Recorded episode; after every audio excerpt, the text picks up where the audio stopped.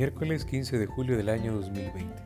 Lectura del Santo Evangelio según San Mateo, capítulo 11, versículos del 25 al 27.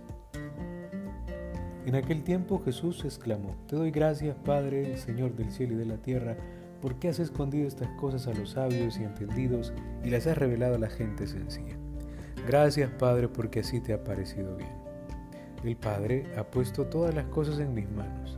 Nadie conoce al, Hijo sino el Padre, y nadie conoce al Padre sino el Hijo, y aquel a quien el Hijo se lo quiera revelar. Palabra del Señor, gloria y honor a ti, Señor Jesús. Vamos a clamar al Espíritu Santo pidiendo su ayuda diciendo, Oh Dios, que has instruido los corazones de tus fieles con la luz del Espíritu Santo, concédenos que sintamos rectamente con el mismo Espíritu y gocemos siempre de su divino consuelo. Por Jesucristo nuestro Señor. Amén. Bueno, pues este texto es bastante corto y al mismo tiempo representa la revelación de Dios a los más sencillos. El Señor quiere hablarnos con claridad y dice que su reinado comienza de una forma humilde, porque desde el punto de vista de la fe, la fe misma no es un derecho, sino un regalo que nadie puede comprar. La fe viene a iluminar con la verdad, ilumina sobre todo al sencillo, a la persona que se deja ayudar, que se deja iluminar.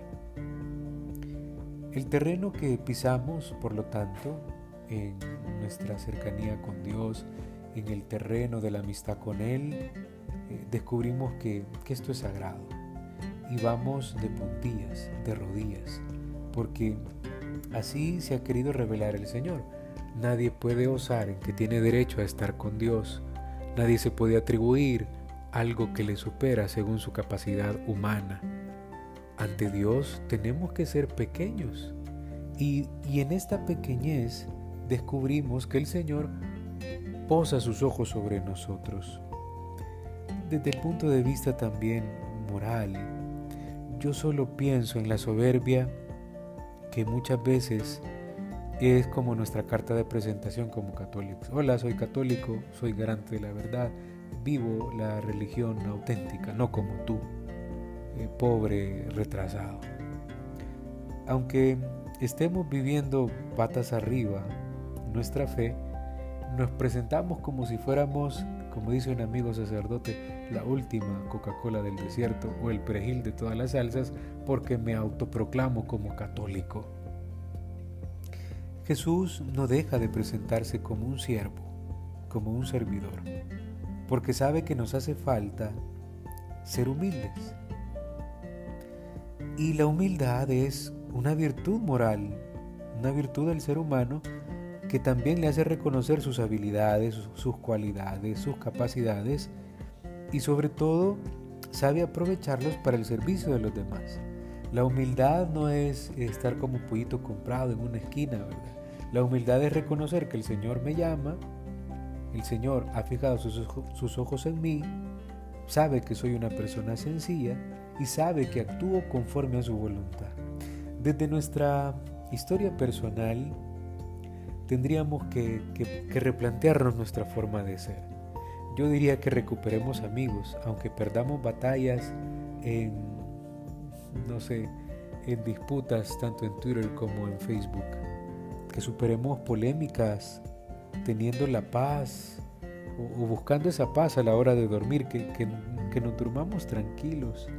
Y de nuestra historia personal también podríamos decir, miraré a los demás eh, para aprender algo de ellos. Y yo, yo te propongo que mires a los niños, a los más chiquitos de tu familia, que aprendas de su sencillez, que aprendas de su inocencia, porque el que no se haga como niño no va a entrar en el reino de los cielos.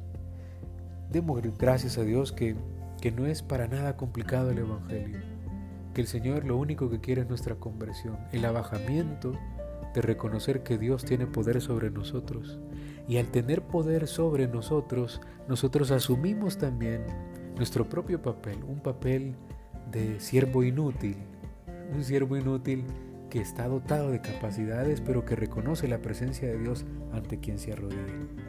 Que el Señor nos ayude a descubrir cada día más esta luz del Evangelio, esta verdad que viene también a ser un regalo y se convierte en nuestra fe.